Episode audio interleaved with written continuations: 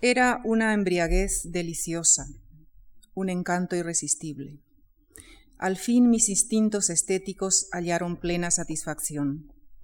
Como el entomólogo a caza de mariposas de vistosos matices, mi atención perseguía formas delicadas, elegantes, las mariposas del alma, cuyo batir de alas, quién sabe si esclarecerán algún día los secretos de la vida.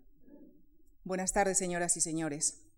Pensarán ustedes que este fragmento que les acabo de leer lo escribió un poeta, un artista, y sin duda acertarán, porque lo escribió don Santiago Ramón y Cajal, nuestro español eminente de hoy, quien llamaba así mariposas del alma algunas de las células que veía en su microscopio.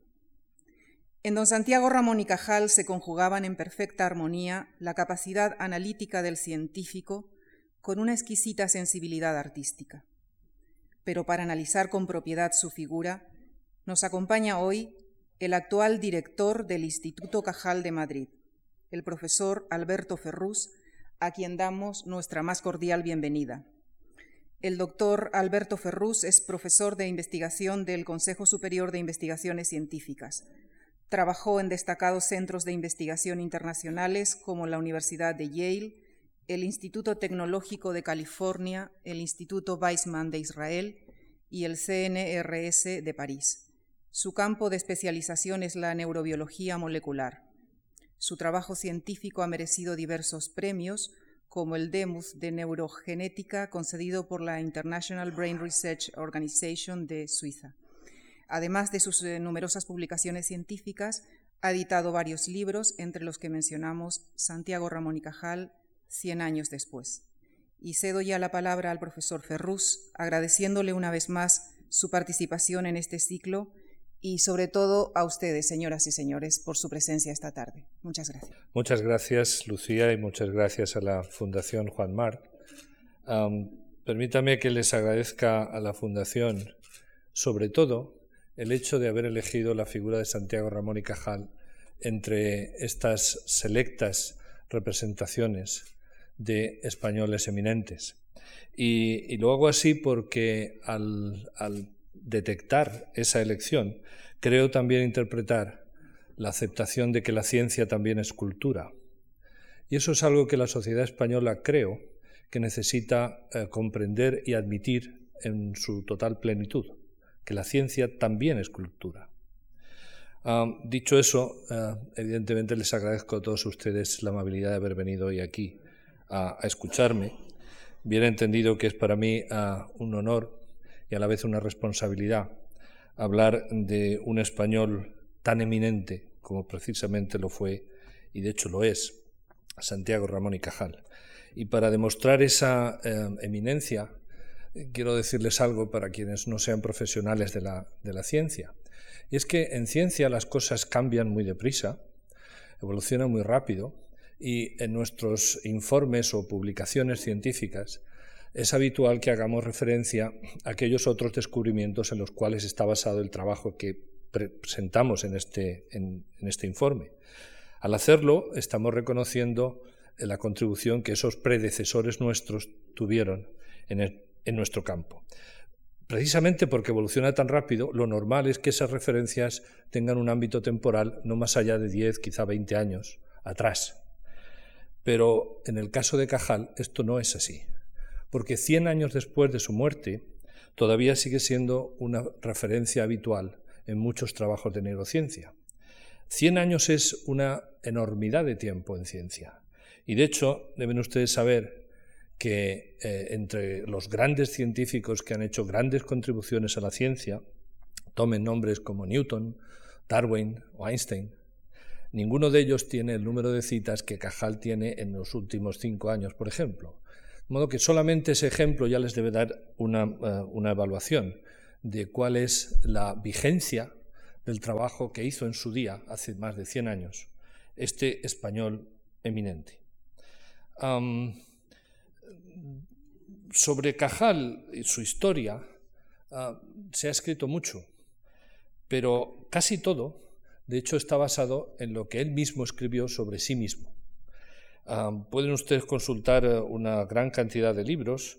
Ah, desde luego el propio de eh, Recuerdos de mi vida, de Santiago Ramón y Cajal, otros de García Durán y Francisco Alonso Burón, muy documentado, entre otras cosas por haber estado relacionado con la familia de Cajal, Gregorio Marañón, Laiden Tralgo, José María López Piñero y uno de los más recientes de Antonio Calvo Roy, bajo el sugestivo título de Cajal triunfar a toda costa. Y eso es precisamente con lo que nos encontramos aquí, con un personaje un tanto singular, que siempre tuvo la fuerza motriz interna para destacar y, dejar en herencia a toda la sociedad española y a toda la sociedad mundial una obra que fuera realmente piedra angular. Porque eso es lo que Cajal, a fin de cuentas, donó a la humanidad, la piedra angular sobre la cual está construida la neurobiología moderna.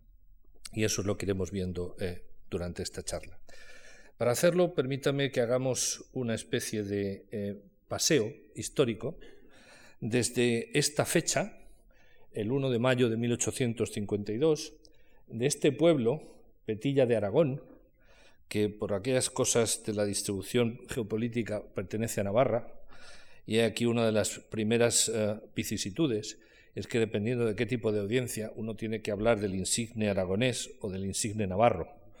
Ah, em, el caso es que ciertamente administrativamente Petilla de Aragón pertenece aún hoy a Navarra. Un paseo, como digo, que comienza aquí, en este pueblo, de hecho en esta casa, donde nació Cajal, y que acaba esta otra fecha, el 17 de octubre de 1934, aquí en Madrid, en un entierro, el, entierro de Ramón y Cajal. De las muchas cosas que se podrían decir, yo les llamo la atención a que vean estas caras, son sus propios estudiantes. Y eso es en sí mismo una medida del éxito que todo profesor aspira a tener. Y es que sus propios alumnos eh, le hagan testimonio de un reconocimiento que aquí en este caso está demostrado por el ansia de ser ellos los portadores de ese ataúd. Ah, esa historia, ese paseo histórico, como digo, comienza en ese pueblo, en Petilla de Aragón, eh, Petilla tiene hoy 52 habitantes, para que se hagan idea. En aquella época tenía 90 vecinos y 428 almas. Y no se maravillen de esa distinción entre vecino y alma, porque resulta que según el, diccionario geopolítico, eh, los niños y las mujeres no contaban como vecinos, eran almas simplemente. Tenía bastante población, como ven, casi 500 habitantes. Había maestro, y había maestra. Claro que el maestro cobraba 1.120 reales al año y la maestra 295. Como ven, Cajal tuvo suerte de nacer varón, y nacer varón además el primero en una familia. Su padre, don Justo, en aquella época era cirujano de segunda y tenía un sueldo de 3.702 reales. Para que tengan ustedes idea, era la séptima parte de lo que cobraba, por ejemplo, un comandante del ejército. Don Justo fue una persona clave en la historia vital de Santiago Ramón y Cajal. No tanto porque fuera su padre, o además de ser su padre, sino porque don Justo en sí mismo fue una personalidad eh, muy interesante. Fue lo que hoy llamaríamos un hombre hecho a sí mismo. Trabajó toda su vida por ir progresando eslabón a eslabón en la carrera que iba desde poco menos que ayudante de barbero o sangrador hasta doctorarse en medicina y cirugía. Y eso incluyó cosas tales como tener que ir andando desde, desde, su, desde su pueblo hasta Barcelona, de los alrededores de Barcelona, para poder estudiar. De modo que fue un hombre que conocía muy bien el valor del trabajo y por encima de todo el valor que ese trabajo significaba para poder conseguir un medio de vida. Él no había recibido herencia ninguna, porque según la tradición aragonesa, él, al no ser el primogénito, no podía heredar las tierras, de modo que tuvo que conseguirse literalmente el pan a base de trabajo duro, empezando desde abajo. Y esa, esa forja del espíritu, evidentemente, la impuso en su hijo.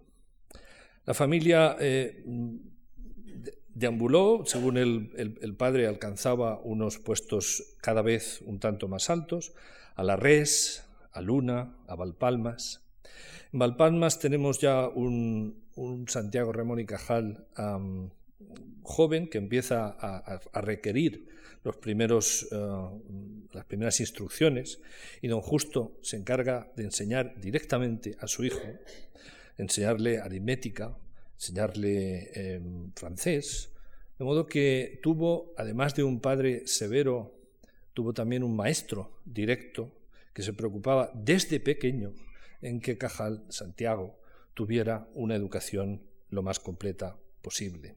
El propio Cajal describe entre sus experiencias vitales en, Valpalmas una que em, para él debió ser importante. Consistió en que cayó un rayo en el pueblo. Y el rayo, poco menos que eh, achicharró, digámoslo en palabras eh, coloquiales, al cura. Y es que el cura se había subido al campanario a tocar la campana. Y dirán ustedes por qué. Pues está clarísimo para espantar a la tormenta. Claro, e, este hecho en sí ya marca algo de cuál era el estado del conocimiento en la sociedad y cuáles eran los mitos con los cuales nos estamos enfrentando, incluso aún hoy en día.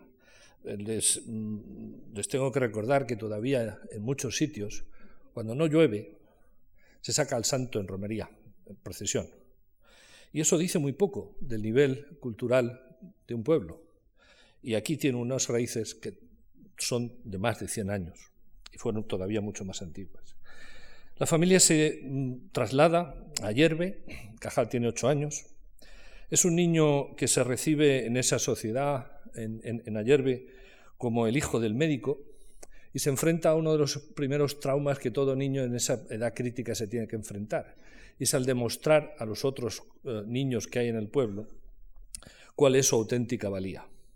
Y eso significa que tiene que competir con ellos en actividades, eh, digamos, un tanto traviesas.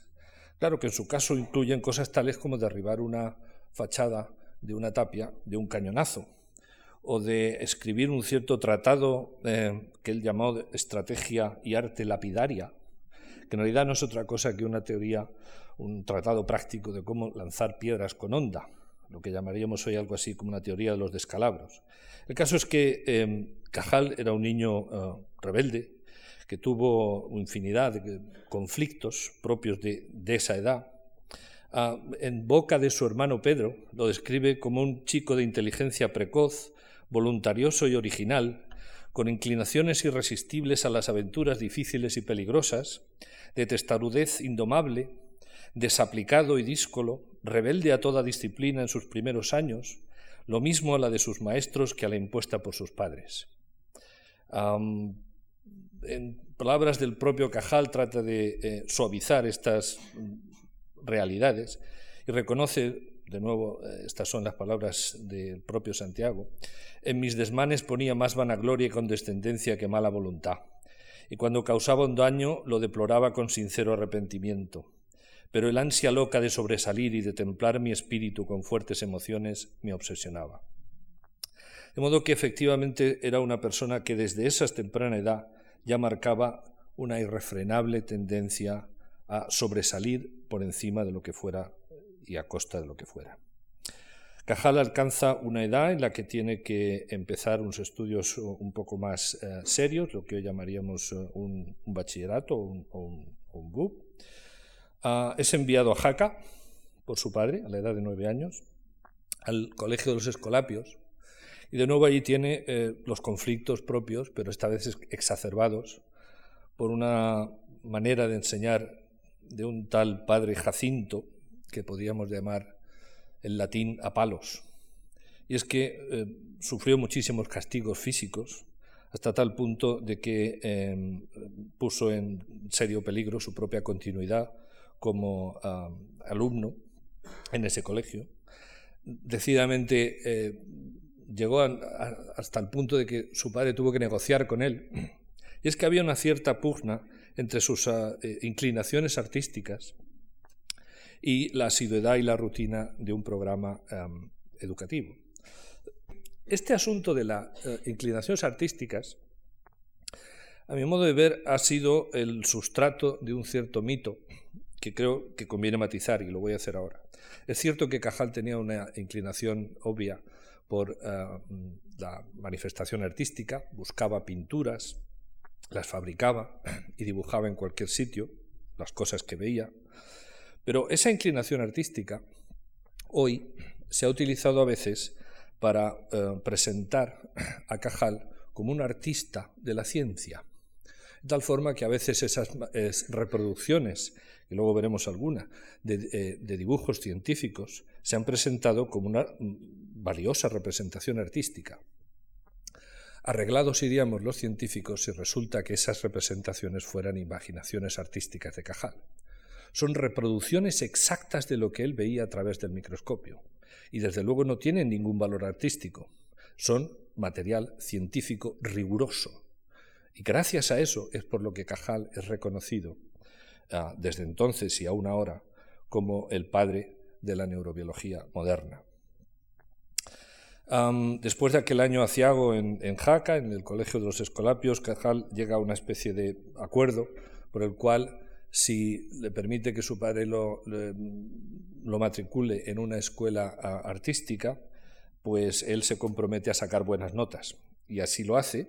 De aquella época data, por ejemplo, este dibujo de acá, firmado por el profesor de, em, eh, arte, y que, como digo, representó esa salida de las eh, inquietudes artísticas que no continuó Cajal y que a cambio de eso consiguió que, eh, los estudios pudieran progresar. Al año siguiente, em, eh, la matriculación ahora ya es en el instituto, en Huesca, pero allí continúa con su fama de peleón. Em, los enfrentamientos y las competiciones por ver quién es el más gallito del conjunto de amigos que le rodean son eh, moneda corriente de hecho, eh, es empleado en una barbería, la barbería de Don Acisclo, ah, como modo de em, refrenar y de poner eh, un cierto coto a esos comportamientos. Don Justo le sigue eh, la pista muy de cerca y desde luego continúa su, entrenamiento y le da ya las primeras clases de anatomía y disección. Finalmente, en el año 1869, aprueba el examen de grado y ya tiene la posibilidad de empezar estudios superiores. Esos estudios los inicia en Zaragoza, en una escuela que dependía del ayuntamiento y, la diputación, porque la, Universidad de Zaragoza no tenía facultad de medicina, hasta que al año siguiente don Justo, el padre, consigue ya un puesto en Zaragoza y la familia se traslada allí. Durante esa primera juventud, la historia de España se ha movido muy deprisa. Es una historia, además, eh, un tanto triste, porque en los 35 años de monarquía de Isabel II, desde 1833 a 1868, pasan nada menos que 60 gobiernos y tres constituciones. contando, de hecho, Cajal 16 años, tiene lugar la Revolución Gloriosa, que abre la puerta a la Primera República. Eh, la reina se exilia en París y allí abdica en el quinto de sus hijos, que con el tiempo, con la restauración, reinará con el nombre de Alfonso XII. En palabras de un prestigioso historiador, Comellas, dice así, el sexenio de 1868 a 1874 es uno de los más agitados que se recuerdan en nuestro país. Tenemos un destronamiento un régimen provisional, una regencia, una monarquía democrática, una abdicación, una república federal, una república unitaria, tres guerras civiles a un tiempo, un nuevo régimen provisional, un nuevo intento de regencia y, por último, la restauración de la dinastía derribada en un principio. Ciertamente no son tiempos para que la ciencia progrese y mucho menos las instituciones que deben soportar a esa ciencia. Y de hecho el propio Cajal lo relata en una carta a Luis Araquistain, el 3 de mayo de 1922, está fechada, y dice así, En efecto, mi venerado amigo, yo he sentido vehementemente la decadencia de mi país y singularmente el congénito raquitismo de la ciencia patria, y puedo afirmar que, salvo algunos momentos de entusiasta admiración, no he leído, sino llorado, la historia de España. Este es un sentimiento que eh, continuará en Cajal y que, por un lado, Uh, mm, le permitirá apreciar las causas de esa decadencia, Recuerden que en esos años de vida de, Cajal el imperio colonial español llegará a su final y también será el motor que mueva sus instintos, sus deseos, su esfuerzo continuado por un movimiento regeneracionista. Volviendo a la historia de Cajal, ha iniciado sus estudios superiores en medicina, hablamos ahora de su, primera mm, juventud madura, la escuela, que estaba fundada, como digo, por el Ayuntamiento eh, em, de Zaragoza, adolece de una falta de medios ah, muy notable. Pero sobre todo adolece de una falta de conocimientos modernos. Y Cajal reconoce que la medicina que se enseña allí es realmente prebacteriana. Ah, impera aún el vitalismo. Y de hecho las discusiones científicas y desde luego las lecciones de, de muchos de los maestros acaban haciendo referencia, por ejemplo, al alma, la parte más noble de los cuerpos que viven. Así, desde luego, no hay manera de hacer ciencia moderna. Ah, ciertamente, eh, Cajal tiene el beneficio, por otro lado, de recibir directamente de su padre más entrenamiento, quien ha ya tenido una, una posición en el Hospital de Gracia, y allí Cajal recibe de su padre, como digo, conocimientos directos sobre la anatomía. De hecho, la anatomía y no la clínica es lo que realmente le atrae en sus estudios de medicina a Cajal durante esos años. Es una edad en la que eh, es el romanticismo que crece en, su mente ah, después de, las lecturas un tanto ah, caóticas a las que tiene acceso, le lleva incluso a hacer alguna publicación poética en algún periódico que van algo así de este tenor. Mi corazón libre estaba antes que a tus ojos viera, risueño sol contemplaba y en eterna primavera alegre y feliz soñaba. Ah, con cierta ingenuidad, pero que tire la primera piedra el que a esta edad no ha hecho alguna composición poética, la haya publicado o no en un periódico. El caso es que Cajal, además de componer este tipo de, eh, manifestaciones, como digo, eh, románticas, también lee, lee mucho, lee, eh, lee, filosofía. Y allí conoce, por ejemplo, en esas primeras lecturas a Hume, a Fichte, a Kant, a Balmes y a otros. pasados esos estudios, finalmente Cajal consigue eh, terminarlos, llega inmediatamente la hora de servir a la patria. Cajal, que se ha matriculado en esa escuela de medicina y hace sus primeros dibujos, recibe la encomienda de luchar por la patria. Y es que el presidente de la República, Emilio Castelar, ha promulgado una ley de reclutamiento obligatorio, ya no es voluntario ni se compra, y Cajal entra de soldado con esa quinta, la que se llamó la quinta de Castelar. Es, eh, enviado a, a las tierras de Lérida, a buscar carlistas, pero él mismo reconoce que en tiempo que estuvo allí ni disparó un tiro ni curó a ningún herido. Él desde luego entra como teniente médico, claro. Al cabo de, un año, en abril de 1874, Cajal, por sorteo, recibe la orden de trasladarse a Cuba. Apresuradamente viaja a Barcelona a conocer el mar. Y es que, por si ustedes no lo saben ya, Aragón es una tierra muy seca y Cajal no conocía el mar. Por aquella época, su hermano Pedro, que como todo eh, hermano eh, hijo del mismo padre, pues ha heredado también muchas de las características de inquietud y de, y de rebeldía, abandona los estudios de medicina, se marcha a Uruguay y vive una vida un tanto azarosa allí. Luego, no obstante, regresará al hogar, acabará medicina y llegará a ser catedrático en Cádiz y Zaragoza. Pero como ven era un aspecto verdaderamente familiar, esto de la inquietud y la ansia de ver mundo y de, practicarlo.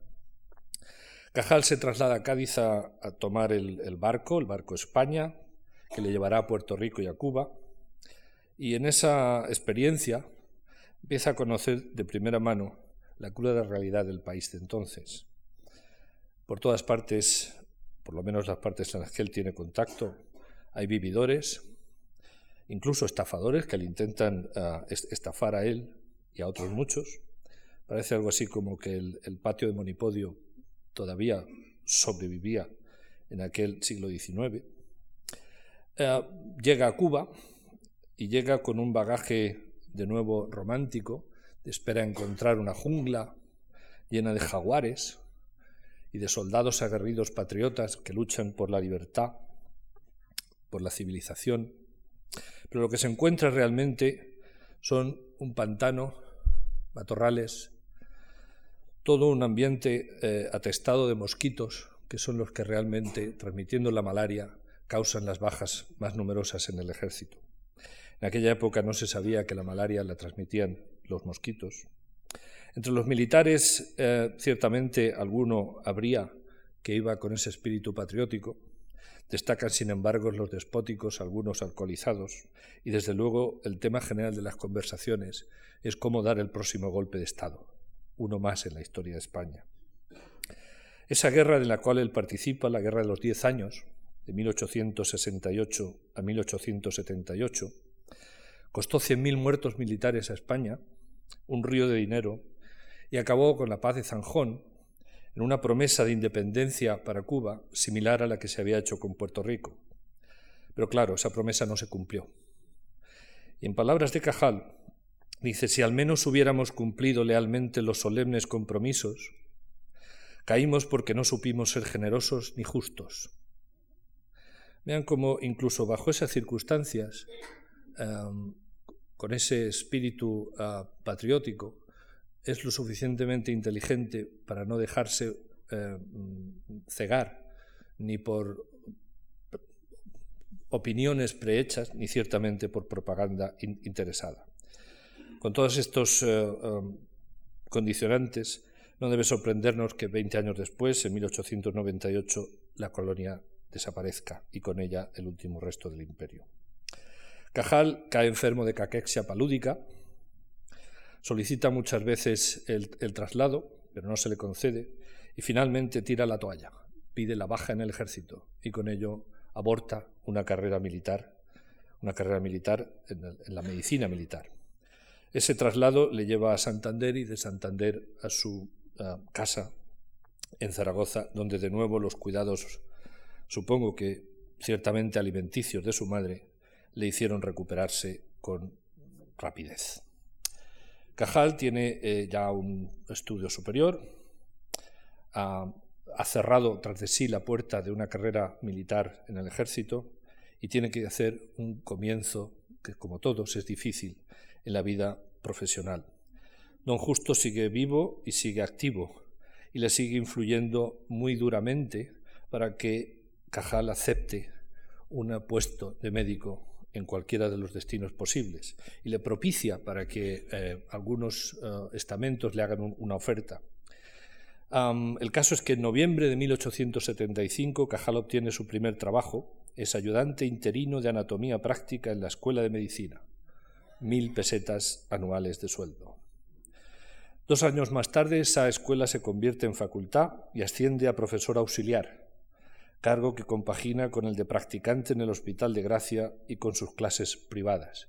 Es una práctica habitual, y de hecho lo ha sido hasta hace muy poco, el que los profesores de, de escuelas o de facultades, en este caso, den clases privadas a aquellos alumnos que lo deseen el caso es que en 1879 tuve eh, un ascenso más, es nombrado director de los Museos Anatómicos de Medicina de la Universidad de Zaragoza.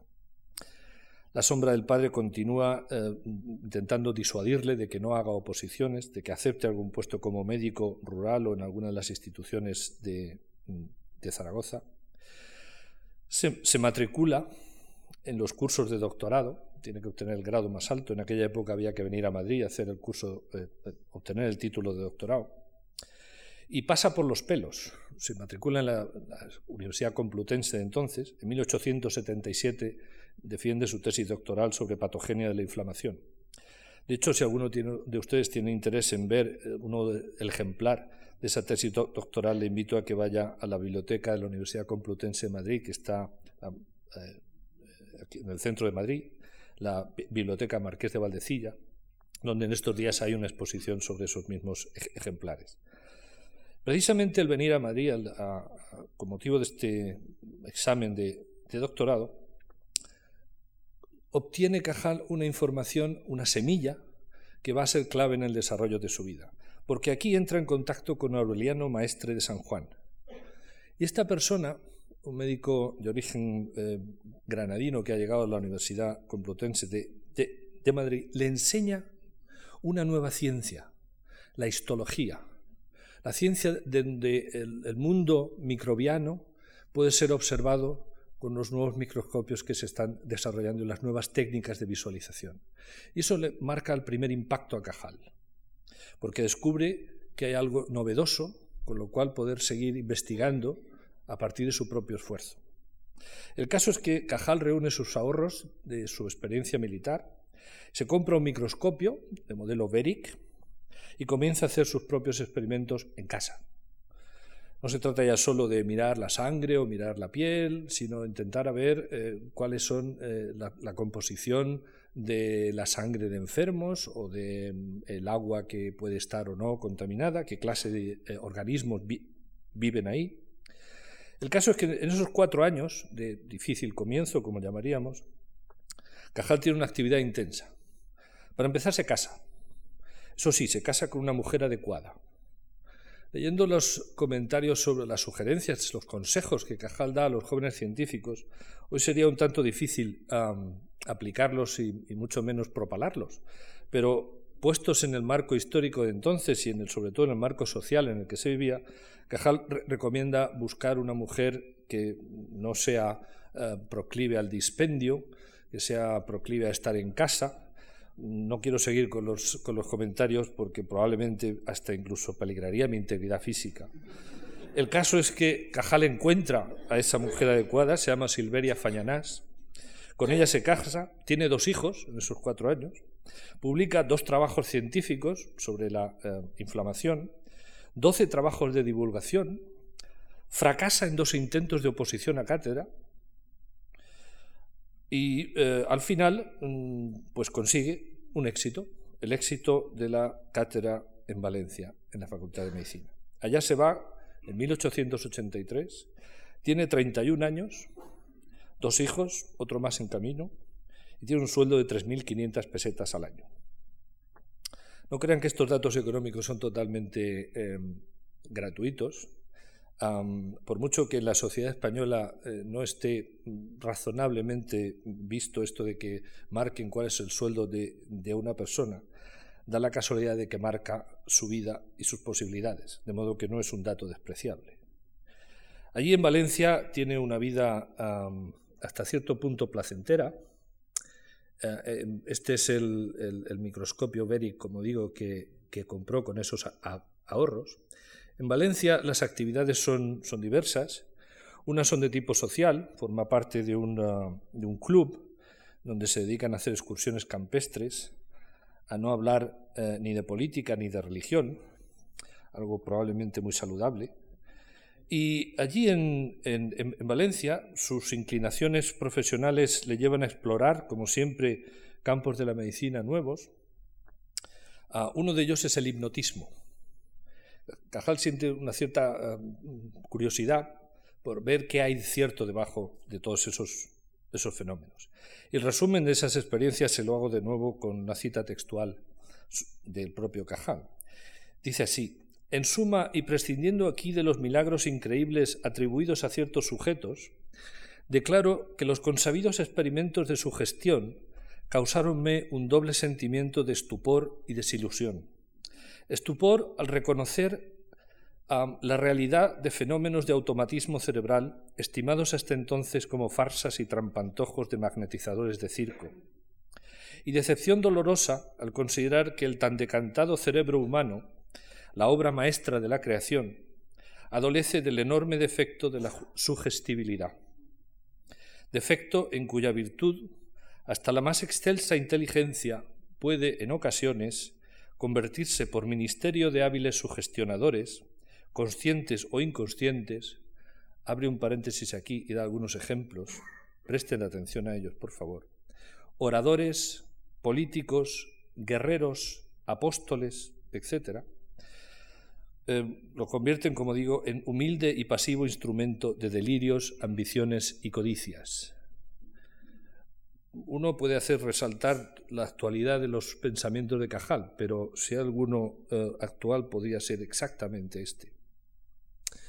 El caso es que, eh, como digo, Cajal tiene todavía por definir cuál es su campo de interés tiene una eh, oportunidad con motivo de una epidemia de cólera que se desata en, la región de Valencia, que afecta a muchas otras provincias. De hecho, en Teruel tuvo una de las eh, tasas de mortalidad más altas.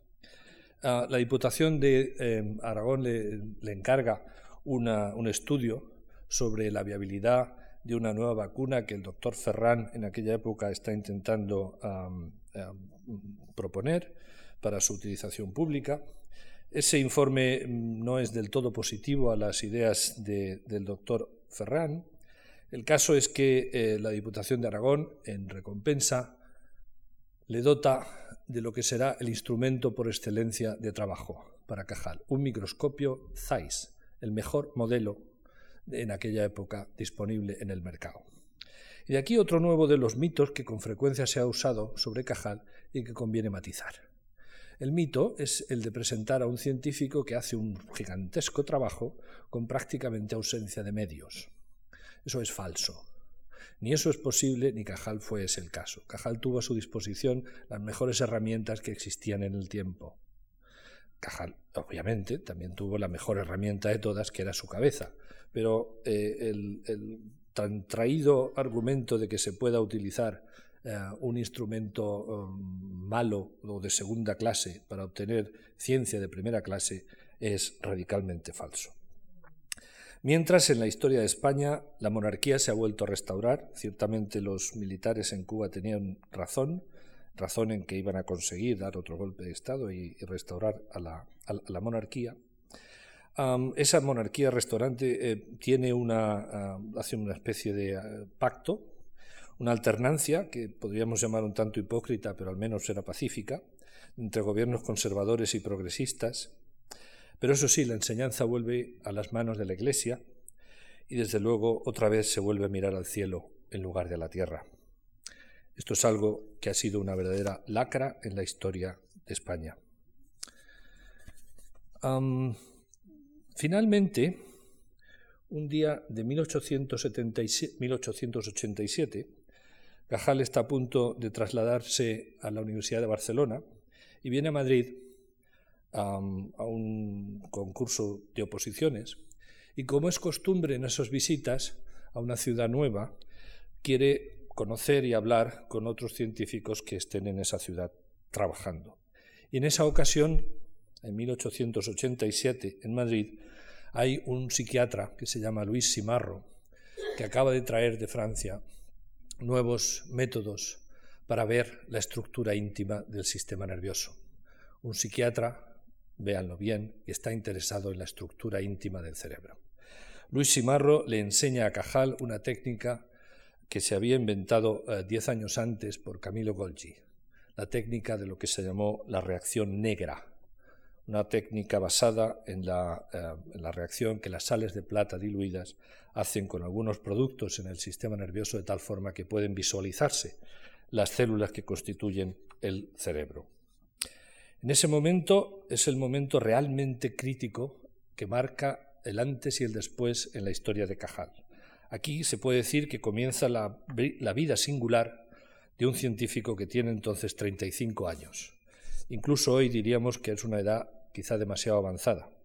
Pero Cajal ha encontrado algo e inmediatamente reconoce el poder que esa nueva forma de ver la estructura del sistema nervioso tiene. Y regresa para empaquetar a la familia y a todo lo que eh, constituye su bagaje eh, profesional, cultural, y emigra a Barcelona, donde en el año siguiente y el siguiente, en el 88 y 89, él reconoce como que son los años o el año cumbre, porque ahí es donde se materializa el gran descubrimiento primero de los que hará Cajal en su vida, y es el encontrar que la estructura del sistema nervioso no es como la mayoría de los científicos de la época, pero no todos, suponían. No es una red de conexiones fusionadas, sino que son células independientes. Y esto merece que lo veamos con un cierto detalle. Para empezar, no es, eh, es muy importante no olvidar en qué contexto y qué otras cosas habían sucedido hasta entonces. Para empezar, les he dicho que Maestre de San Juan fue el que le enseñó que había un mundo por descubrir en, la nueva ciencia de la histología. Pero en el sistema nervioso no había ninguna duda de que había células, como en cualquier otro tejido. Y nada menos que en 1836 ya se habían visto estos cuerpos celulares y lo había visto este señor. Lo que no se sabía es qué ocurría con estas terminaciones, cómo se relacionaban las de una célula con otras. Pero no había duda de que en el sistema nervioso había células. En el mismo año en que Cajal aprende la técnica de Golgi, de la reacción negra, este señor, Augusto uh, Enrique Forel, Auguste Henri Forel, un psiquiatra suizo que también está interesado en la estructura íntima del sistema nervioso, ha aplicado una técnica distinta, y es el provocar una degeneración. Y observa, sorprendido, que esa degeneración no prospera a lo largo de todo el sistema, de todo el cerebro, sino que queda restringido a lo que para él parece que es la geometría de una sola célula. Y naturalmente, si estuvieran realmente fusionadas, lo lógico es que esa degeneración continuase hasta mm, entrar muy profundamente en, el centro del, cerebro. De modo que el mismo Cajal lo, reconoce, Forel fue uno de los eh, predecesores, de los eh, afines a la teoría de células independientes en el sistema nervioso. Por él en sí mismo es una, es una personalidad interesante, pero hoy no es el protagonista de, de, esta historia. Además de ellos, había otros grupos de gente, científicos, que por el mundo habían hecho contribuciones que poco a poco preparaban el terreno y el estado de opinión para hacer ese cambio de paradigma, ese momento crítico en la historia de la ciencia, no, que hay un cambio radical en la opinión. Uno de ellos fue este señor, Wilhelm Hitz, por aquellos mismos años había acuñado el término de dendritas, las terminaciones más eh, pequeñas que ocurren en, esas neuronas. Waldayer, otro de los defensores de la teoría neuronal, incluso acuñó el nombre de esas células específicas del sistema nervioso, se llamarían a partir de entonces neuronas. Y este otro señor, muy importante en la vida de Cajal, Rudolf von Kolliker. Kolliker había eh, propuesto además el nombre de axón para la terminación principal, la extensión principal de las células, pero Kolliker era además una persona con una reputación eh, muy grande en todo el mundo de la neuroanatomía en, Europa. Y precisamente gracias a un, eh, a un, congreso al cual Cajal asistió, el Congreso de la Sociedad Anatómica Alemana en Berlín, en aquellos tiempos a los congresos se iba con las preparaciones hechas en un, armario, de modo que uno mostraba directamente el material de, trabajo a sus colegas. Y Cajal le enseñó a Kolliker cuáles eran sus preparaciones y cuál era la calidad de lo que allí se mostraba. Y Kolliker quedó encantado. A partir de entonces, Kolliker fue una de las personas que veló más por eh, el reconocimiento internacional de Cajal. Cajal sabía muy bien que sus trabajos tenían que ser leídos, por eso publicaba eh, siempre que, podía, no solamente en español, sino luego otra segunda versión en francés. Las revistas de entonces también tenían una ah, verdadera vocación globalista y aceptaban publicaciones en varios idiomas. Las cosas han cambiado mucho desde entonces, como ustedes saben. En aquella época, el estado de opinión está representado por este gran defensor de la teoría reticular, Joseph von Gerlach, en el cual las conexiones entre esas células no tenían solución de continuidad, era todo un, retículo. Fíjense que estas observaciones, para empezar, y ahora eh, iremos a las, pruebas directas, encajaban razonablemente bien con la observación de que la transmisión de las señales en el sistema nervioso era muy rápida. Y qué cosa más eh, intuitiva de aceptar que esa rapidez se correspondía a una estructura fusionada en red. El problema es que no existían métodos de ver con detenimiento, con precisión, si existía o no una solución de continuidad entre célula y célula. Este señor, Camilo Golgi, fue el descubridor, como decía antes, de esa reacción basada en las sales de plata y que dio al mundo eh, la técnica que permitía ver esas estructuras. La técnica, sin embargo, es un tanto caprichosa. Y el hecho cierto es que en la mayor parte de los materiales que Golgi y muchos otros de colegas de la época podían obtener, las observaciones eran difíciles de interpretar como eh, células independientes. De modo que no crean en el supuesto mito que a veces se puede propalar de que Cajal era el único que lo podía ver bien y todos los demás estaban equivocados. en primer lugar, había muchos otros colegas que tenían evidencias indirectas, más o menos como Forel, sobre la degeneración eh, de células, que eh, caminaban en esa dirección. Y muchos otros se limitaban a interpretar de la forma más conservadora posible lo que veían. Y lo que veían era una cosa así. Sin embargo, esos materiales representados de la forma que se podía hacer en aquella época, es decir, mirando por el microscopio y dibujando en un papel al lado, en manos de, Cajal, muestran claramente la independencia de, esas células, como pueden ver acá. Permítame ahora que les haga una pequeña disquisición sobre esas estructuras espinosas que hay ahí, porque son extraordinariamente importantes. Pero en términos generales, de lo que se trataba era de pasar de unos resultados como estos a unos resultados como estos otros. Entonces, ¿en qué consistió realmente eh, la genialidad de, de Cajal? Pues para empezar, en algo que nadie hubiera podido imaginar, pero que es la norma en cualquier progreso científico. Y es que la ruptura de barreras se suele hacer por caminos totalmente oblicuos a los cuales uno está trabajando. Y resulta que Cajal era muy aficionado a la fotografía. Por aquel entonces la fotografía también estaba en expansión.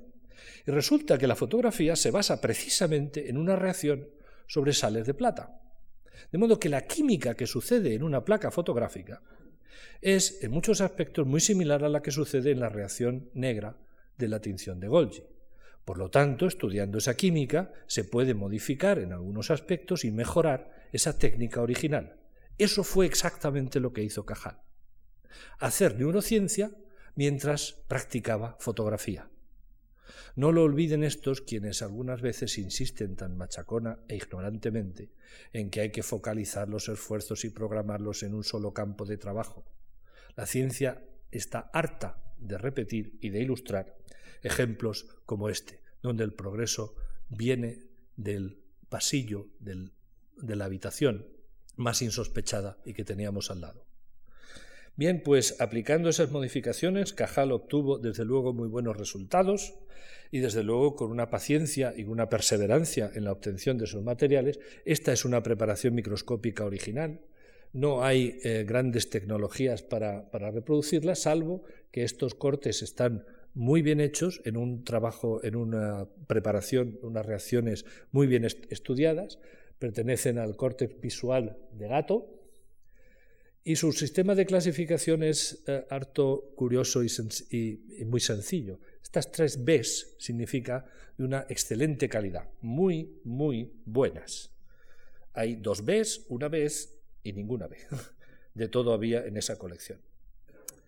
Ah, otro, grande, otro gran descubrimiento o genialidad, si quieren, fue el de pensar que quizá la resolución de la estructura de un cerebro adulto debía estudiarse desde momentos mucho más tempranos a los que nos apabullan con su complejidad en el organismo adulto, maduro. Es decir, veamos cómo se forma durante la embriogénesis esa estructura que llegará a ser tan compleja, casi tan imposible de resolver. Y que Cajal lo que hizo fue aproximarse al embrión de los organismos. Aquí tienen un embrión de, Xenopus, fíjense en esta hendidura que se está cerrando en, ah, eh, la parte más dorsal. Aquí la tienen esquematizada de qué es lo que va ocurriendo. Vista de otra forma más eh, ilustrativa, estas unidades que ven aquí son células y de esta estructura, que es lo que va a formar eh, la médula espinal, de aquí estas células empezarán a emitir extensiones, que llamaremos a la más grande axón, que irá a buscar cuáles son sus dianas de, proyección. Y la sorpresa de Cajal fue encontrarse precisamente eso. Aquí tiene una preparación original de las de Cajal, en donde el punto de crecimiento en el extremo, este cono de crecimiento, tal como lo bautizó Cajal, lo tiene aquí ampliado, demuestra una actividad investigadora. Este cono de crecimiento viaja, su extensión puede llegar precisamente al otro extremo.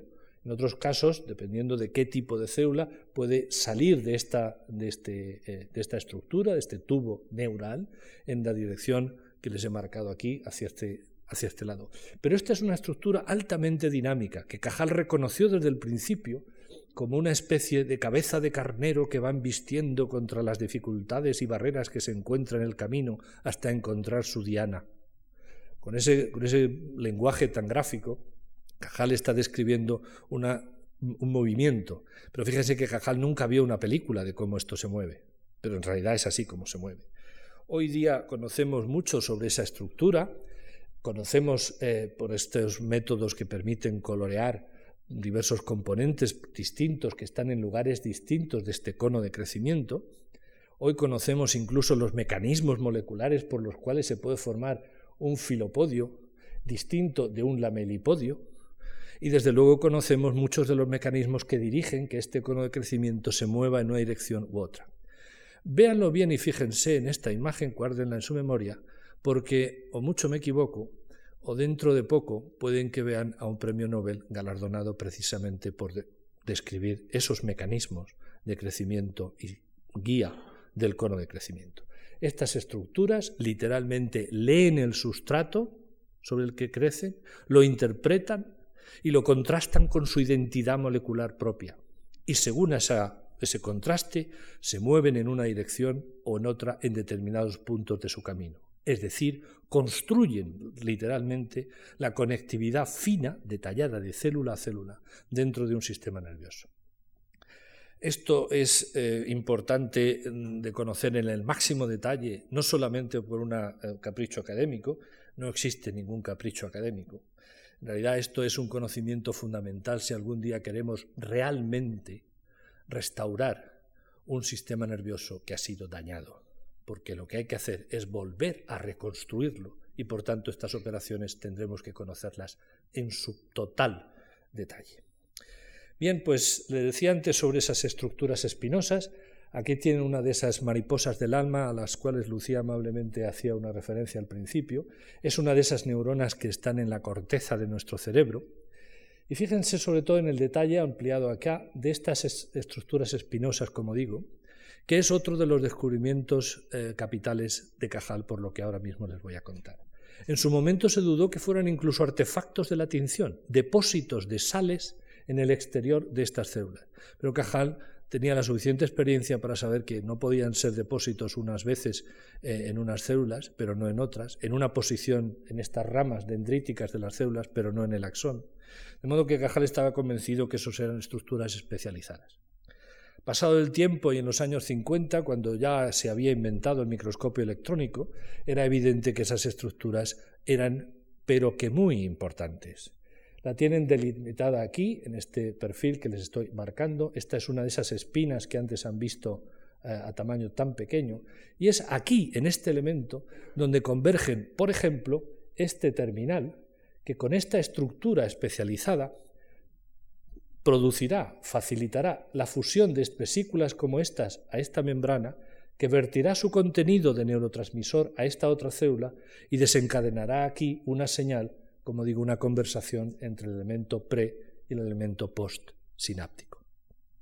Aquí hay muchas otras piezas de información que aún eh, puedo resumir brevemente llamándoles la atención sobre el hecho de que sobre esta espina postsináptica en realidad están, convergen varios terminales distintos y que naturalmente los efectos que produzcan aquí, en este microambiente, serán muy distintos de si funciona una, dos o todas a la vez. Ese poder de integración es precisamente el sustrato en el cual se basa la inmensa y compleja actividad del cerebro. También les llamará la atención quizá estos grandes nubarrones que hay aquí. Estos son unos organelos que se llaman mitocondrias, son organelos que, entre otras cosas, producen eh, la energía que necesita la célula para que se produzcan todas estas reacciones químicas. Y lo que nos están diciendo de inmediato es que aquí se consume energía. El cerebro es un gran consumidor de azúcar, de glucosa. De hecho, es un dictador que secuestra todas las fuentes energéticas para que pueda funcionar el cerebro. Por eso, las personas que sufren hambrunas degeneran sus músculos, pero su cerebro es lo último que cae. Cuando cae eso, cae el individuo por completo. Y si esto falla, se pueden imaginar que todo colapsa. Por eso no les debe sonar a extraño que muchas de las enfermedades que llamamos neurodegenerativas hoy en realidad son defectos que se originan aquí, en la mitocondria. Vean cómo un tema puramente neurobiológico puede en realidad ser estudiado, comprendido y eventualmente tratado por un conocimiento de la bioquímica que sucede aquí, en este organelo. esta sinapsis, como es el nombre que recibe, ¿por qué no la nombró Cajal? ¿Es que no la vio, no, la intuía? Bien, aquí tienen lo que eh, Cajal representó en una de las ilustraciones que hizo en una conferencia, la Cronian Lecture, que tuvo lugar en, en esta fecha, en donde, eh, está, al menos cuando está publicado, esto está tomado de hecho de la conferencia Nobel, pero esto está presentado por primera vez en la Cronian Lecture, en donde es evidente que Cajal ilustra esas terminaciones varicosas de un elemento presináptico sobre otro postsináptico. Y esa interrupción es lo que Cajal establecía como condición fundamental de la estructura del sistema nervioso, pero al mismo tiempo tenía que explicar que aquí tenía que ocurrir algo especial para que la conversación entre esta célula y esta otra fuera fiel y que a pesar de eso la transmisión, porque eso era bien conocido, de un impulso nervioso, de una sensación, fuera muy rápida. En concreto, la relación que existe entre una eh, sensación en la piel y la evocación de un movimiento, un arco reflejo, cuando uno le pinchan en la yema del dedo lo retira inmediatamente, ese arco reflejo tiene una velocidad de transmisión y tiene que tener una especialización que justifique ese cambio. Pero Cajal no acuñó el término sinapsis. Esa acuñación corresponde a este otro señor, Sir Charles Sherrington, que era un fisiólogo, no era un anatomista.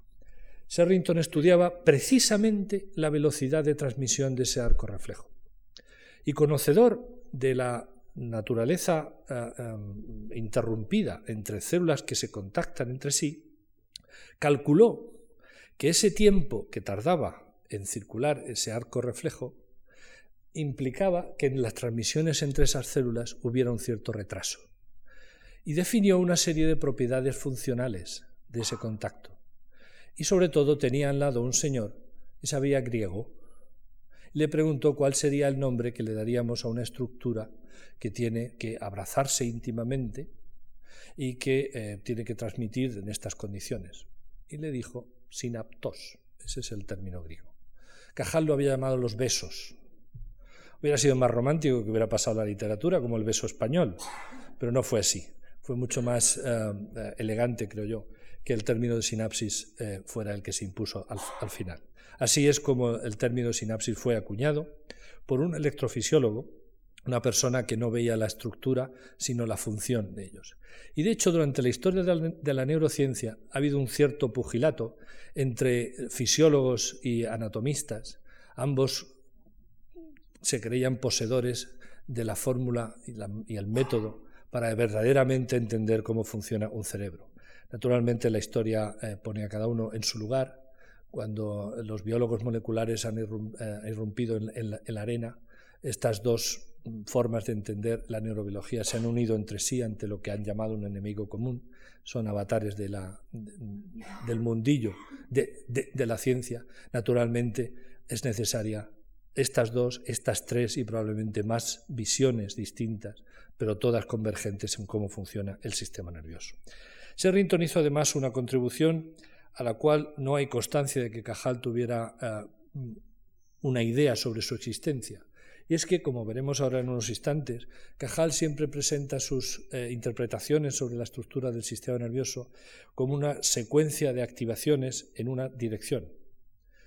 Sherrington fue el primero en intuir y en describir eh, con precisión la existencia de la inhibición como un fenómeno muy importante para la regulación de la función del sistema nervioso, pero además la inhibición entendida como un proceso activo, es decir, contactos sinápticos con neurotransmisores específicos que inhiben el que la célula postsináptica se active.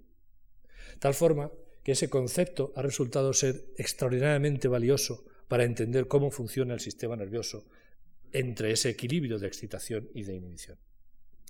Las sinapsis tienen además un fenómeno muy curioso, muy curioso pero muy triste, y es que las perdemos. Las perdemos con la edad. Lo que se pierde realmente no son células, sino sinapsis. La pérdida de nuestras propiedades cognitivas en la ancianidad se deben precisamente a la disminución entre ese número de, eh, sinapsis. Y desde luego lo son también entre la, eh, pérdida de propiedades, eh, en este caso la visión, entre una persona vidente y una persona ciega. Sería muy importante, por tanto, encontrar métodos que restaurasen este número de sinapsis que se pierden durante la senectud. Pero volvamos a nuestro um, héroe de hoy, porque de los muchos trabajos que él publicó, la mayor parte están compendiados en esta obra, verdaderamente obra magna de la neurociencia, la textura del sistema nervioso del hombre y los vertebrados. Y entre ellos se encuentra este tipo de diagramas porque fíjense que no es ya tan solo descubrir que el sistema nervioso está constituido por células independientes, sino que al descubrirlo, al certificarlo, se pueden establecer vías de percepción, en este caso visual, y colocar, esta es la interpretación de, de Cajal, la dirección en la cual esas sensaciones se transmiten a lo largo de toda esta vía. Y al conocer la vía en un organismo, queda abierta la posibilidad de comparar esa vía con otras especies y por tanto abrir el campo a otro subcampo ahora actual llamado la neurobiología comparada. De modo que entiendan ya cuál es la verdadera eh, importancia de esa piedra angular, porque todo lo que hoy conocemos está construido sobre esos descubrimientos originales. Estas flechas eh, tan eh, ilustrativas muestran esa interpretación funcional que Cajal hacía de un material que estaba muerto, que estaba fijado. Pero de esa comparación entre especie y especie y de la morfología específica de cada una de las células que constituyen esa vía, le permitía a Cajal, y en la mayoría de los casos correctamente, decidir cuál era el flujo de transmisión de esa información o de esa sensación. Cajal también tuvo errores. No crean que eh, tenía una bola de cristal específica. Y algunos de ellos están mm, documentados y en modo alguno disminuyen cuál es el, valor de la aportación total. En este caso, estas células que parecen eh, en el bulbo olfativo contactar directamente con el lado contralateral, en realidad es un error. Están, de hecho, en este diagrama mejor ilustradas, representadas por otra célula eh, de, eh, de, relevo intermedia. Pero como digo, lo único que ilustran es que efectivamente Cajal también era humano y algunos errores eh, se cuelan en la, en la producción científica de, cualquier persona. Cajal hizo no solamente aportaciones sobre la estructura de las células, sino de su desarrollo, es decir, de la migración de estas células hasta alcanzar sus posiciones correctas, y sobre todo de este otro aspecto del crecimiento de ese, en este caso axón, de este cono de crecimiento hasta su lugar final de proyección, siguiendo pautas que, insisto, y esta es la maravilla, sobre un material ah, fijado, muerto por tanto, Cajal interpreta esa imagen que ven allí de la siguiente forma. Estudiando la evolución de la retina y la de los centros nerviosos, nos hemos hecho la siguiente pregunta. ¿Cuáles son las causas mecánicas del crecimiento de las fibras nerviosas y de la capacidad de las expansiones de conectar sin errores con ciertos corpúsculos? Y continúa, sin negar la importancia de las influencias mecánicas, creemos que se podrían admitir condiciones análogas a las de las quimiotaxis propuestas por FEFA para los leucocitos.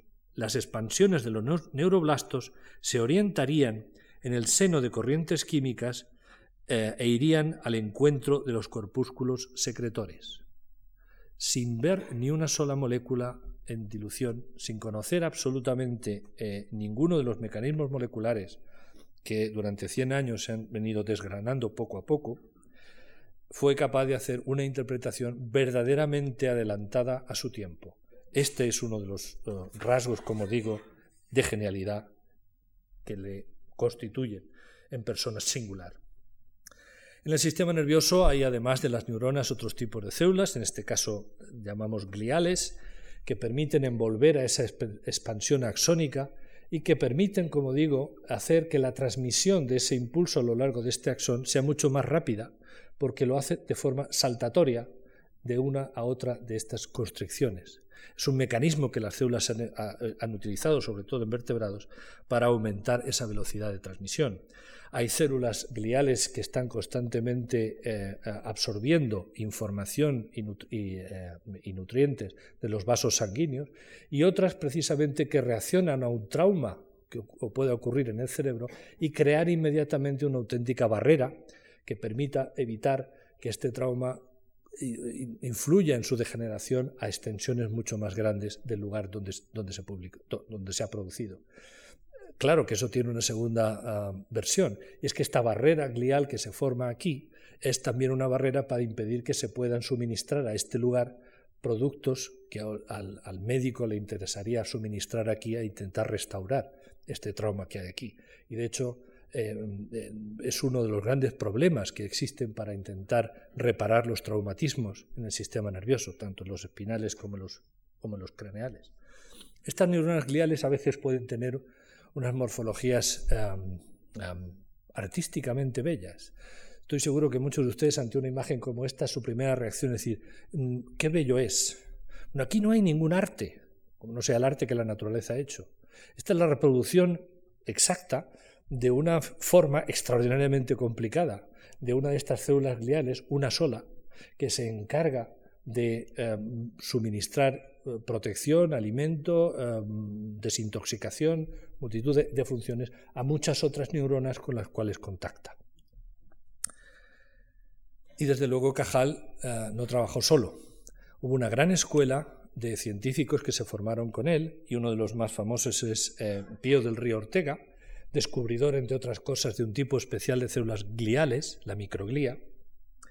Junto con él, este hombre que ha pasado eh, casi de puntillas por la historia, muy poco reconocido, espero que eh, eso mm, cambie dentro de poco.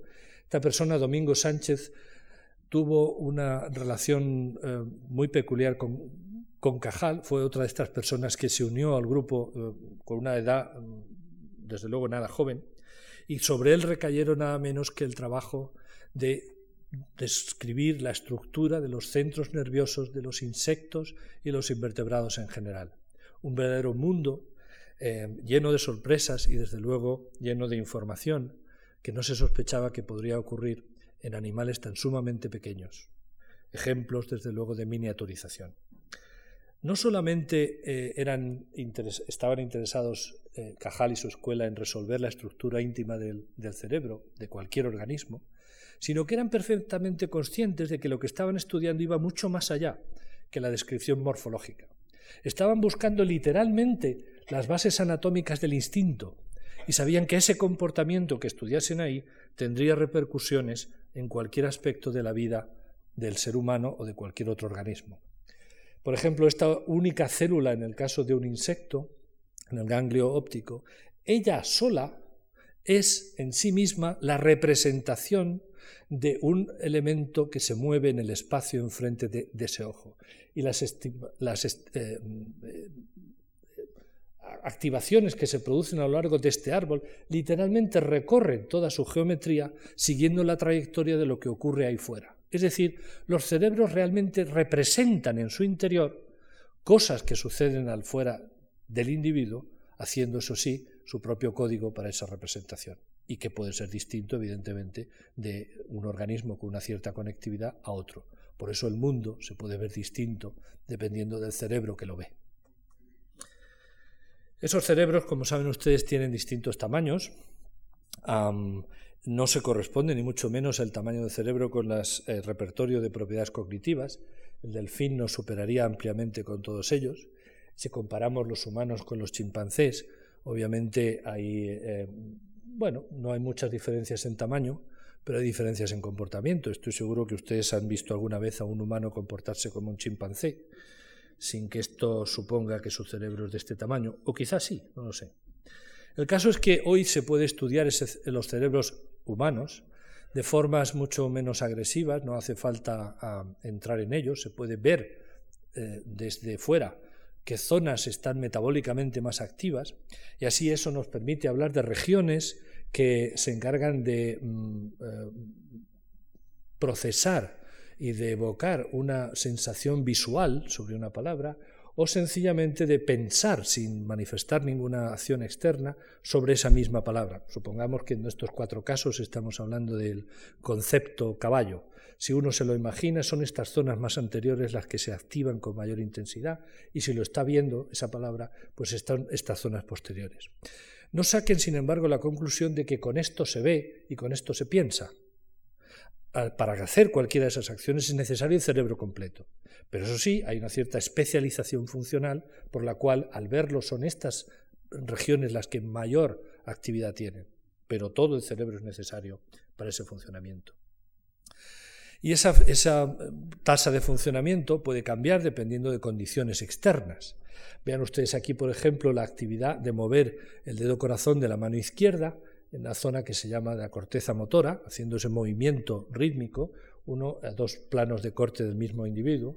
Ese mismo individuo, sin embargo, que está haciendo esa actividad y que manifiesta esa, esa tasa de actividad en esta zona, si se le suministra un vaso de whisky, pasa a tener esta actividad. Es decir, se ha reducido sustancialmente la cantidad de territorio que se está utilizando para hacer esa acción, que obviamente no tiene las mismas propiedades físicas que cuando se utilizaba toda esta región. Estoy seguro que la ministra Salgado tendría mucho interés en utilizar esta imagen. No solamente las actividades motoras o de percepciones eh, sensoriales, sino las propias sensaciones emocionales del cerebro tienen su representación y de hecho son actividad cerebral. Hasta hace poco cundía el mito, la imagen de que por mucho que se conociera del cerebro, cosas tales como el sentimiento de la belleza o la tristeza o la depresión no se podrían encontrar cuál es su sustrato físico. Bien, aquí lo tienen. Obviamente queda mucho por hacer, pero mirando la actividad de este cerebro, sin necesidad de mirarle la cara al individuo, podemos decir que este es un cerebro deprimido. Y este otro está recién recuperado de esa depresión. Siguiendo con, esas, ah, esos hechos, es frecuente y todo el mundo habrá alguna vez oído la frase de, sí doctor, usted dirá lo que quiera, pero yo le juro que he tenido la sensación de estar flotando en la habitación y ver mi cuerpo en la cama o ver la habitación desde un ángulo al cual no me puedo subir porque está ahí arriba en el techo. Y usted no me va a negar eso. Bueno, no, no se le va a negar. Efectivamente, eso le ha pasado a usted, no hay ninguna duda. Pero permítame que le diga qué es lo que le ha pasado. Este es el caso de un cerebro de un paciente que se le va a operar de epilepsia y para ello hay que eh, eh, estimular todos estos puntos para saber dónde está el foco epiléptico antes de, seccionarlo. El foco epiléptico resulta que está aquí y está en la zona que se le va a cortar. Pero aprovechando que lo tenemos ahí puesto en el, en el quirófano y aprovechando además de que se le puede hablar, se le puede hablar porque se le puede despertar y puesto que aquí no hay receptores del dolor, este, este, paciente puede decir qué es lo que le está pasando cuando el investigador le estimula este punto, o este, o este, o este. Y cuando se le estimula alguno de estos dos puntos, y solo cuando se le estimula alguno de estos puntos, la, descripción es exacta a esto. Siento que estoy volando, estoy viendo mi cuerpo desde ahí arriba, el techo. ¿Y qué ocurre aquí? Pues ocurre aquí que es el punto de convergencia entre zonas que procesan estímulos visuales y zonas que procesan sensaciones de equilibrio y zonas que procesan eh, sensaciones corporales. Y es que resulta que cuando todo cerebro, incluido el de las ratas, entra en un espacio nuevo, en una habitación, lo primero que hace es hacerse un mapa del lugar. No hace falta subirse a aquella esquina, porque el cerebro es capaz de componer cómo es la visión desde aquella esquina, sin subirse al techo. Por lo tanto, lo que está ocurriendo en este individuo que dice tener estas sensaciones es que por razones que no sabemos cuáles son, se le están activando estas regiones que eh, convergen, como digo, en estas tres eh, actividades, la visual, la, de equilibrio y la somática. De modo que hasta incluso los fantasmas parece que tienen su propia representación en el cerebro. Y desde luego hay otros fantasmas mucho más desagradables, como es el de los comportamientos claramente antisociales. Antisocial en este caso puede ser haberse, eh, haber asesinado a varias personas. Muchos de esos individuos lo que manifiestan es una carencia muy notable de actividad en esa zona frontal, donde precisamente se eh, evalúan las consecuencias de actos que todavía no se han hecho. Y cuando un individuo imagina qué haría si se quitase de en medio a esta otra persona que le está molestando, evalúa cómo lo haría, pero también qué ocurriría si lo hace, pero sin haber movido un músculo. De modo que estas personas que tienen esa carencia de actividad aquí, obviamente no pueden evaluar las consecuencias de actos. Puede ser en este caso el asesinato y otro puede ser un robo y otro puede ser precisamente el, hablar en términos políticamente incorrectos, en mayor o menor medida, claro. De modo que incluso la jurisprudencia tendría que hablar más frecuentemente con los neurobiólogos. Todo eso es el producto del trabajo de Cajal y de muchos otros colegas de entonces. Cajal, por aquellos años, por, eh, el principio del siglo XX, ya ha recibido un reconocimiento internacional. En el año 1900 eh, tiene en París la eh, recepción del premio Moscú, a consecuencia del cual el rey propone que se construya un laboratorio para él y para su grupo y que tenga aportaciones del erario público en cuantía. En el año 1902 recibe el premio Martínez Molina, un premio nacional. En el año 1905 recibe el premio la medalla de oro von Helmholtz. Y finalmente en el año 1906, Cajal, por cierto, es esta persona de acá. En el año 1906 recibe el premio Nobel. Lo recibe en, en compartición con Camilo Golgi, Realmente Cajal ha sido propuesto para Nobel en las ediciones anteriores, en todas las ediciones anteriores. aun a riesgo de, equivocarme, las personas que concurren al premio Nobel necesitan nominaciones. Hoy las reciben muy intensamente de las instituciones en las cuales trabajan, incluso a veces de los organismos oficiales del país del cual provienen, en aquella época se recibían fundamentalmente las instituciones académicas. Y hay que decir que la Universidad de Valencia y la de Valladolid contribuyeron a su nominación en el año anterior, el que lo tuvo. Lo, nominaron en el año 1905. no he visto ninguna evidencia de que la Universidad Complutense contribuyera a esa nominación. Hubiera sido deseable esa y muchas otras instituciones. El caso es que recibió ese premio Nobel compartido con Golgi, hay muchas anécdotas sobre esa concesión y las circunstancias en las que ocurrió, pero el caso es que incluso en aquella época ya 95% asentado en la comunidad científica el estado de opinión de que el sistema nervioso estaba constituido por células independientes. Camilo Golgi seguía defendiendo eh, la mm, estructura reticular eh, para estupor de muchos de los asistentes. de hecho, ha constituido una especie de fractura entre la comunidad científica italiana y la española durante mucho tiempo. El caso es que Cajal desde entonces es considerada la persona más representativa y más insigne de la ciencia española, una ciencia que, empieza a, renacer, empieza a crecer, recibe apoyos públicos, crea una escuela, recibe em, el, el, cargo de primer director de ese laboratorio de investigaciones biológicas que se construye para él, España tiene la fortuna de no participar en la Primera Guerra Mundial, pero obviamente eso también aísla científicamente a, Cajal de sus colegas en, Europa. forja muchos eh, científicos, algunos de los cuales se han mencionado antes. Recibe numerosos eh, testimonios de reconocimiento. Prácticamente cualquier investigador del campo de la biología que pasa por Madrid va a visitarle. En esta comida de recepción a estos dos visitantes eh, lo comparte con los que en aquella época eran sus, eh, sus colegas, incluido su hijo. en torno a Cajal se eh, reúnen personas de toda ideología. Cajal está ya al final de su vida, se ha jubilado en la, de, su puesto en la cátedra en la Universidad de Madrid en el año 1922 y recibe un homenaje de sus propios alumnos a la puerta de su casa, un homenaje verdaderamente conmovedor. nos ha dejado, desde luego, múltiples consejos la mayoría, la inmensa mayoría de ellos de extraordinario valor. Uno de ellos, quizá por su actualidad, les menciono dos, dos citas textuales de ese, testamento ideológico. Primero se refiere a la relación entre la ciencia y los medios de comunicación. Y escuchen lo que dice. El reportero y aún el periodista prestigioso, ávidos de servir novedades al público, muéstranse a veces incapaces de distinguir entre el sabio y el histrión. Parecen ignorar la existencia del farsante o alucinado científico, especie zoológica lamentablemente pululenta y triunfadora en países atrasados. Verdaderamente no han cambiado mucho las cosas en cien años. Y desde luego pone el dedo en algo que sin duda alguna ustedes reconocerán que es el auténtico origen de cualquiera de los problemas, no solamente científicos, sino sociales en España.